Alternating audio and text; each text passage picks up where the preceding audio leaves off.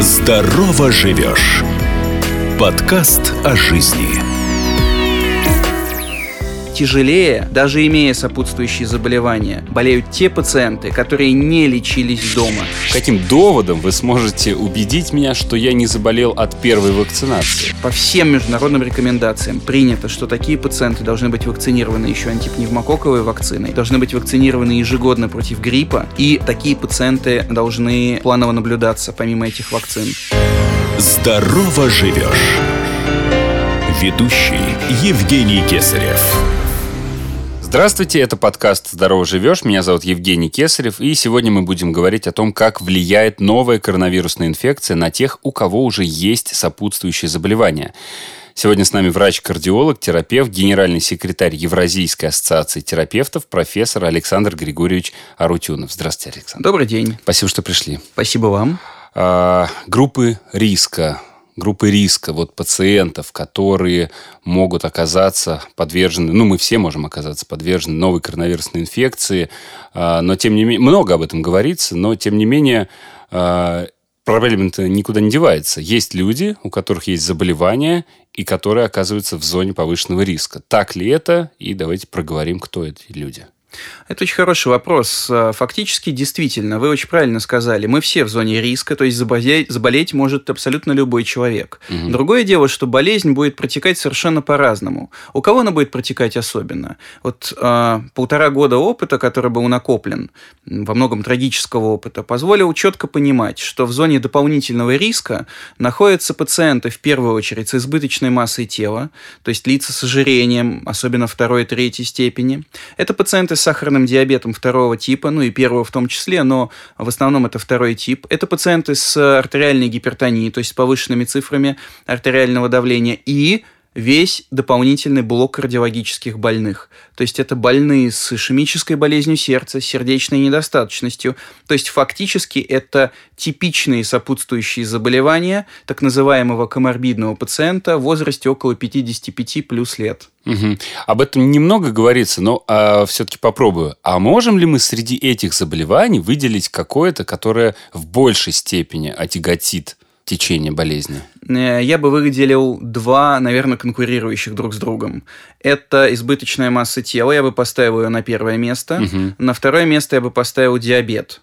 На третье место я бы поставил гипертоническую болезнь. Но тут есть загвоздка. А, загвоздка заключается в том, что вы практически не сможете найти ни одного пациента, у которого есть, да. например, диабет, но нет гипертонии, угу. или есть избыточный вес и гипертония, но нет диабета. Это, как правило, заболевания, идущие рука об руку. А, сопутствующая терапия, которую, соответственно, получают такие пациенты, э, что с ней э, происходит во время э, заболевания во время, во время ковида. А вот здесь вы поднимаете еще одну очень большую проблему, которую стоит сказать. А дело в том, что тяжелее, даже имея сопутствующие заболевания, болеют те пациенты, которые не лечились дома, то есть не леченные пациенты. А если пациент даже имеет эти заболевания, ему была назначена терапия, какие-то угу. препараты, он их принимает, то болезнь будет протекать легче. Поэтому это еще один очень важный ну, кирпичик, довод в пользу того, что очень важно принимать те препараты, которые были назначены, потому что это тоже влияет на тяжесть болезни. Ну и на фоне болезни, да, происходят некоторые изменения, одни препараты заменяются другими, но эти изменения не радикальные. То есть сам пациент ничего отменять себе не должен. Угу. Ну вот получается, если люди, которые имеют заболевание, предположим, не ходили к врачу или там в последний там, год-два не ходили к врачу, и у них как бы самотеком оно идет, они что-то там принимают, что-то не принимают. И вот сейчас, получается, из нашего разговора они должны сделать вывод, что надо пойти к врачу, для того, чтобы он скорректировал твою терапию, для того, чтобы в будущем, если ты, не дай бог, заболеешь ковидом, чтобы он протек э, легче. Но у них возникнет вопрос. Я сейчас пойду по врачам и заражусь. Не буду я лишний раз. Все нам говорят, лучше там оставайтесь дома. Э, вот э, на чашу весов, если поставить вот эти вот два аспекта, как как быть? Я понял вашу аналогию. Смотрите, а, я думаю, что, ну, во-первых, есть меры профилактики. Это вакцинация, это средства индивидуальной защиты, которые позволят посетить врача, но при этом не заболеть. Есть подходы телемедицинского профиля, когда консультация осуществляется онлайн, это сейчас уже выполняется во многих частных клиниках. Угу. Решение есть, но я точно могу сказать, как человек, который видит этих больных регулярно в красной зоне, практически нет ни одного пациента, который находился бы на подобранной современной а, схеме лечения. Они есть, но да их очень что? мало. Да? То есть большинство больных, которые реально лежат, угу. они имеют заболевания, знают о них, но либо получают какую-то урезанную схему лечения, либо назначили что-то себе сами, либо вообще никак не лечат свое заболевание. Ну, или лечат его недостаточно, или некорректно. Угу, угу. Вот вы сказали про вакцинацию. Э, давайте, это самый острый, наверное, вопрос последних нескольких месяцев или даже больше. Давайте проговорим это еще раз. Нужно ли вакцинироваться, понятно. Отовсюду мы слышим, что нужно, слава богу, хотя есть и противники. А, но вот применительно к людям с сопутствующей патологией. А, я бы сказал так, что людям с сопутствующей патологией не просто нужно, а обязательно необходимо, потому что вопрос, который я очень часто слышу от пациентов, а, собственно, уже лежащих с ковидом в больнице, это вопрос, а если бы я все-таки привился, я бы не заболел? Mm. И очень грустно и обидно слышать этот вопрос, потому что ты понимаешь, что ответ на него «да, скорее всего, ты бы не заболел», или «заболел бы, но болезнь протекала бы гораздо-гораздо легче». Mm-hmm. А, поэтому ответ на вопрос, нужно ли вакцинироваться таким людям, однозначно «да». Э, я точно могу сказать, что э, наличие сопутствующей патологии сделает течение болезни более тяжелым. Поэтому на вопрос «да» или «нет» однозначно «да», надо вакцинироваться. Здорово живешь! Я вот не очень люблю слово миф, но тем не менее, мне кажется, э, оно прямо сейчас подойдет. Очень часто я слышу действительно, что что вакцина, вот была вакцина сделана, а человек заболел, значит, не работает ваша вакцина. Но люди забывают о том, что основная, главная, наверное, миссия – это не полностью оградить тебя от заболевания, а сделать заболевание более легким. Ну, во-первых, я хочу сказать, что таких вакцинированных больных крайне мало. Они, конечно, попадаются, но обычно это ситуация, когда человек успел сделать первую вакцину и через несколько дней заболел. То есть он уже был заражен, а просто он сделал ее до момента, когда началось заболевание.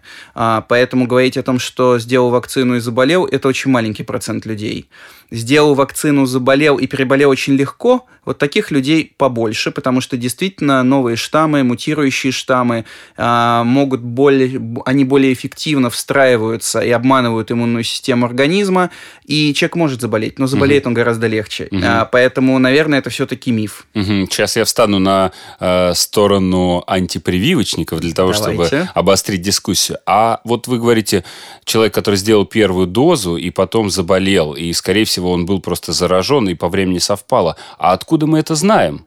То есть, как вы можете это утверждать? Почему, ну, то есть, почему вы не... Каким способом, каким доводом вы сможете убедить меня, что я не заболел от первой вакцинации, ну, от первой дозы?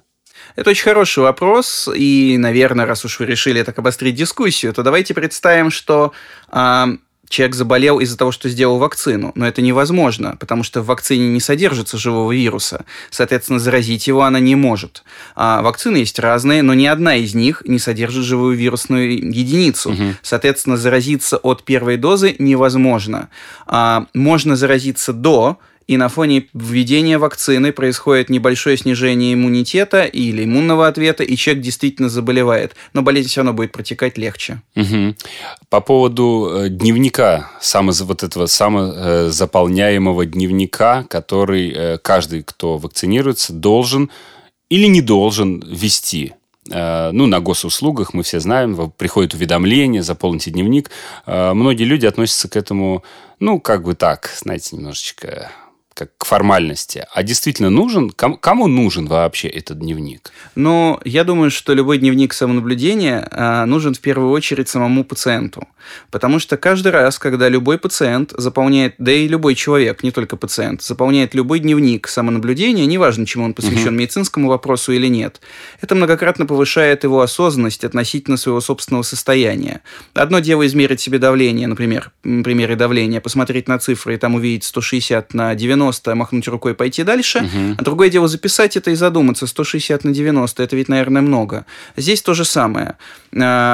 Это первое, то есть повышение самоосознанности. Второе – это бесценный опыт для всей системы здравоохранения, позволяющий адекватно выделить те группы, где, возможно, больше реакции по типу болезненности вместе инъекции или повышения температуры, и таким образом сформировать как-то группы, требующие дополнительного наблюдения. То есть, таким образом пациент помогает себе, вакцинированный угу. человек, не пациент, угу. человек помогает в первую очередь себе, а во вторую очередь он помогает всей системе здравоохранения. Поэтому я думаю, что это важно. То есть это все анализируется это, это не уходит в э, стол ящика. Без сомнения, это анализируется, ни в какой стол это не уходит. И именно благодаря этим дневникам а, мы имеем статистику с достаточно точными процентами по а, вероятности того или иного побочного эффекта вакцинации, таком как болезненность вместе инъекции, а, ощущение слабости, ломоты в мышцах или повышение температуры тела. А вот еще вы сказали про онлайн-консультации, которые в последнее время набирают обороты, и, я так понимаю, спрос тоже на них растет. А, но вы сказали, это в частных центрах. А сейчас бесплатно невозможно получить онлайн-консультацию? А, я не знаком с этой системой в государственных клиниках, поэтому просто не могу здесь ничего утверждать, но уверен, что где-то она уже появляется. Потому что в этом направлении велось очень много разработок а, государственной системы здравоохранения. И я уверен, что какие-то клиники, возможно, современного профиля предоставляют подобную услугу. Ну, хорошо, да. Тогда с точки зрения вот медицинской, в принципе, врач может э, вот так вот, поговорив э, онлайн с человеком, э, скорректировать его терапию при наличии уже каких-либо выписок предыдущих, которые будут предоставлены? А, знаете, это очень спорный вопрос, потому что такая консультация должна полностью коррелировать с существующим законом о телемедицине, э, таким как постановка диагноза только с помощью онлайн-консультации невозможно и так далее. Поэтому я думаю, что это, если это лечащий врач этого пациента знающий, то какую-то коррекцию без сомнения, без визита провести можно. Дать какие-то рекомендации касательно образа жизни, дать какие-то рекомендации по диете. Э, такое возможно. Постановка диагноза все же нет, она требует очного визита. Но знаете, я бы хотел еще на секунду вернуться к вопросу вакцинации угу. и сфокусировать внимание так, что мы вот э, всю беседу э, делаем фокус исключительно на вакцинации от COVID-19 у угу. пациента сопутствующей патологии. Но очень важно помнить, что помимо COVID-19 и вакцинации от COVID-19, такие пациенты должны быть вакцинированы еще антипневмококковой вакциной, это бактерия, угу. должны быть вакцинированы ежегодно против гриппа, потому что грипп точно так же может приводить к ухудшению э, течения хронических заболеваний. Угу. И э, такие пациенты, а, конечно, должны а, планово наблюдаться помимо этих вакцин. Здорово живешь! Сокращает дистанцию и приближает слушателя к знаниям и советам специалистов, чтобы помочь и поддержать многих. Многие люди остаются на изоляции, либо по действительно по своему заболеванию, либо потому, что закон так предусматривает. Был контакт, нужно остаться дома. И ведь физическая активность, э, диета, все вот эти вот э, составляющие здорового образа жизни, они, э, ну, скажем так, меняются условия вокруг тебя, которые иногда требуют неимоверных усилий. Ну, как дома, сидя, заставить себя заниматься физической нагрузкой или соблюдать диету. Какой-нибудь, может быть, лайфхак, тоже не люблю это слово, но, может быть, он есть от врача практикующего, который может что-то посоветовать. Ну, знаете, я так и знал, что я вас подведу к этому вопросу, упоминая, что телемедицинской консультации могут быть даны рекомендации по диете и по изменению образа жизни. А, я хочу сказать, что это, ну, наверное, вы сейчас одним вопросом подняли проблему, которая по своим масштабам превышает все остальное вместе взятое. А вопрос мотивации, вопрос изменения образа жизни остро стоит в медицине последние 30 лет, и ни одного единогласного решения в этой области не получено. Что я могу сказать? А, что можно использовать как лайфхак? Ну, во-первых, это должна быть мотивация. То есть пациент, имеющий показания к изменению образа жизни, например, к диете к определенной или каким-то физическим нагрузкам, должен постоянно поддерживать свою мотивацию. Он должен поддерживать не только мотивацию, но и свою осознанность. Для этого и нужны дневники самоконтроля, для этого и нужны какие-то телемедицинские консультации, возможно, беседа с родственниками, чтобы постоянно поддерживать осознанность о своем состоянии, а это позволит сохранять мотивацию. Конечно же, это каждый пациент нуждается в своей диете, в своем режиме питания, поэтому мы не можем дать какую-то единую формулу для угу. всех. Но самые важные принципы – помнить, что любая сопутствующая патология – это автоматическая рекомендация к изменению образа жизни, к определенному режиму питания, физических нагрузок, для этого нужна мотивация. Для того, чтобы эта мотивация сохранялась, надо постоянно поддерживать осознанность о своем состоянии. Болезнь не исчезла, она остается, это надо признавать и поддерживать изменение образа своего, своей жизни. Да, можно помнить о родных и близких, о своих детях, о своих внуках, братьях, которые могут лишиться тебя, если ты не будешь осознанно подходить к своему здоровью. Но здесь вы используете прием отрицательной мотивации, то есть я не, то есть uh-huh, мотивация uh-huh. от нет, то uh-huh. есть я не смогу видеться с близкими, не смогу а, выполнять привычную активность, но может также точно работать и мотивация к это когда мы говорим, если я буду соблюдать все рекомендации, принимать терапию, то я смогу поехать в отпуск, а, не знаю, на море, я смогу погулять с собакой, а, я смогу погулять с друзьями или поехать в другой город к родственникам. У каждого работает своя мотивация, и без сомнения лечащий врач должен подходить к пациенту индивидуально, выбирая либо одну, либо другую. Да, действительно, на самом деле не имеет значения, что вас приведет в кабинет для вакцинации, даже если вы услышите от ведущего Евгения Кесарева о том, что он прекрасно слетал в отпуск, имея вакцину. А, в общем-то, пускай будет так, пускай это сработает тогда. Самое главное, чтобы сработало. Спасибо большое. У нас получился довольно такой э, энергичный разговор. Я очень надеюсь, что люди, которые нас услышали, имеющие сопутствующую патологию, прислушаются к каждому слову и будут выполнять рекомендации. Да, будьте здоровы. И не занимайтесь самолечением. Сегодня мы говорили о COVID-19, о коронавирусной инфекции у людей сопутствующей патологии. И у нас в гостях был врач-кардиолог, терапевт, генеральный секретарь Евразийской ассоциации терапевтов, профессор Александр Григорьевич Арутюнов. Спасибо еще раз. Спасибо вам. До свидания. Здорово живешь. Оставайтесь с нами.